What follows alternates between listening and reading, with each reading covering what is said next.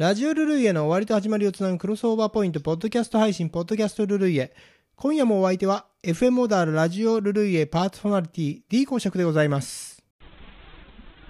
ルルイエ。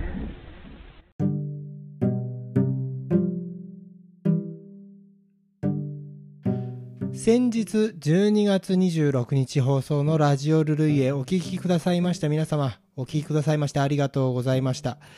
いやーまあラジオルルイエも今年1年、えー聞いてくださった皆様本当にありがとうございます。今年最後のね放送が12月26日、えーだったわけであります。再放送は27日月曜日にねありますけれどもね、えーオープニングトークはお蕎麦にまつわるちょっとお話をさせていただきましたけどねまあ年越しそばのシーズンということでねまあ最近では年越しうどんっていうのもね、えーあるようですけれども、まあ、確かにね年越しそばそばアレルギーの人いますからね年越しうどんの需要っていうのもあるだろうなという、えーちょっと改めて思ったわけですけどもちょっとやっぱり私なんかには年越しはそそばのねイメージですよね。うんまあ関東人だからかもしれませんけどもやっぱりそば好きというのはありますからね。やっぱ年越しはそばがいいなと思ってしまうんですけども。といってもね江戸の町もかつてはうどんが主流だったと、えー私想像しますよ、安価で手軽な屋台そばの台頭を機に無数のそば屋がひしめき合うようになるっていうのはこれ幕末の話なんですからね。ま、とはいえそばは室町時代からそばがきやそば餅にして食べられていた、えー日本人とは関わらぬ古い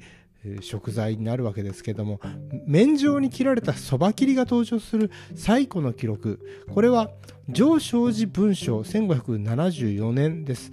上昇寺の修復工事に集まった大工や鍛冶屋にそば切りが振る舞われたという記録が残ってる。ところでそばと寺これの縁は非常に深いものがあります。なぜならというとですね、えー五穀に含まれないそばは五穀立ちの荒行をする僧侶に欠かせない栄養源だったからなんですね。えー寺で作られたそばというのは寺方そばと呼ばれて、まあ、檀家のもてなしそれから貧民の救済に至るまで、えー寺ではそばが振る舞われてきたわけです、うん江戸近郊で有名だったのは新大寺まあねそばといえば新大寺皆さんピンとくるんじゃないですか。えー1751年そば全書という文献の中に至極の品なりと記されている、えー絶賛されてるんですね。さらには寺でありながら蕎麦屋の番付に乗って江戸随一と呼ばれたのは浅草の道光庵なんです。あまりの人気に1786年には、えー親寺の、えー正王院から本職をおろそかにするなと、そば金星の石碑が門前に建てられたほど、この石碑はですね、現在も世田谷区に移転した、えー、昭和院に残ってるので、えーももし興味のある方はね、ちょっと行ってみると、えー見られるんじゃないでしょうか。まあ、一方でね、えーこれ、いおりの名を拝した、何々庵ってありますよね。えーお蕎麦屋の名前に多いと思います。これ、蕎麦屋が、その、いおりというな、何々庵というのが多いのは、この道光庵にあやかろうと、多くの店が屋号に、えー用いたのが始まりなんですね。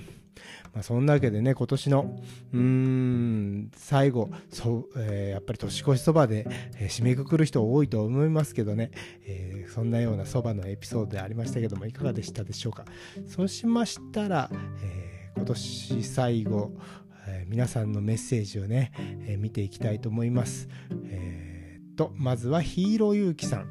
お疲れ様でした。今年もありがとうございました。来年もよろしくお願いします。今年ラストのポッドキャストは、屋台のそば、うどんを掘り下げてくださるのでしょうか楽しみです。ということでね、えーありがとうございます。本当にひよゆうきさんね、もう今年1年、いやもう本当にね、一番古いリスナーかもしれませんのでね、えー本当に、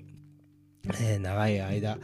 あのお付き合いいただきまして、これからもね、また来年もよろしくお願いします。それから、しゅうさん、えーお疲れ様でごじゃりました。良いお年を、チャオーということでね、えー、シュウさんもね、良いお年をお迎えください。えー来年もよろしくお願いいたします。それから、コムアット静岡市民さん、えー、お疲れ様でした。今宵も良き時間でございました。えー、ということでね、えー、コモアット静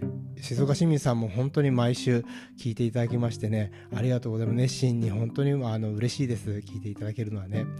それから、えー、純才さん、チャオチャオです。素敵な締めくくりでした。もう、ポッドキャストが楽しみです。ということで、えー、ポッドキャストも楽しみにしていただけてるというのは、本当に嬉しいです。励みになります。もう、こういったね、メッセージで励まされて、私も、あの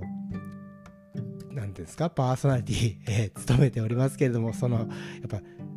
モチベーションってのがね、世の中、あの、人生に大切、とても大切で、これが下がっちゃうともうやめるしかないんでね、やっぱり皆さんと一緒にこの番組作り、えー、やっていくのに、皆さんの励ましというのはね、非常にやっぱり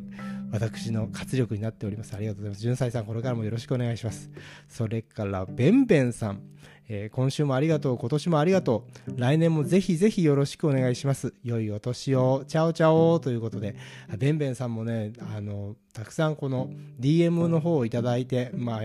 あ、あのメッセージ本当嬉しかったです。それにね、リクエストも、あの、いただいて、なんというかこのリクエストっていうのは本当に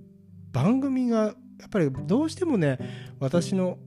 D 公爵の好みに選曲してるんで何ていうのかなマンネリズムっていうのは回避しできないんですよね。そこにやっぱこうリクエストっていうのはあのマンネリズムの回避すごくいい刺激になってなんかこうまあ音楽業界ではよく化学反応なんていうねえ何の科学でもないのにね化学反応なんて言葉使いますけどねあの本当あのまさに化学反応が起きてリスナーと私パーソナリティの、えー、このなんかまあ化学反応ですよね本当に番組にメリハリがつくっていうか今年も来年もねあのぜひリクエストをいただけたらと思います。それから PLM さん、良いお年を、チャオということでね、えー、PLM さんも本当に長いお付き合いでございますけれどもね、あの、郡山のここ、えー、サイマルラジオ、えー、心味の、えー、3つの GS のお時間ですという番組、えー、の方あの宣伝担当でね PLM さんやっておりますけれどもあの本当にこの GS、えー、ラジオ仲間という、えー、ことであのすごく励みになってます。やっぱ GS 仲間っていうのを作っておかないとね非常に大事な、えー、私の、えー、仲間でございますけどもね。それからしげっちさんお疲れ様でした。来年もよろしく。チャオということで、えー、しげっちさんには本当にねあのー今年もいろいろ教わりました。とてもなんか、まあ、音楽にも増資が深いしぱりこう GS そのまた時代、えー、そういったものにあの非常にこの増資増資が深くてあのいろんなことを教えて私が、ね、結構間違ってあの放送でね喋っちゃったりとかしてるのも指摘なんかもしてくれて本当に助かりました、まあ、そんなわけでね、えー、皆さんの本当支えによって、えー、今年1年乗り切れましたんでね来年もぜひぜひよろしくお願いします、えー、今後の D 公爵のポッドキャスティングにご期待いただけたらと思います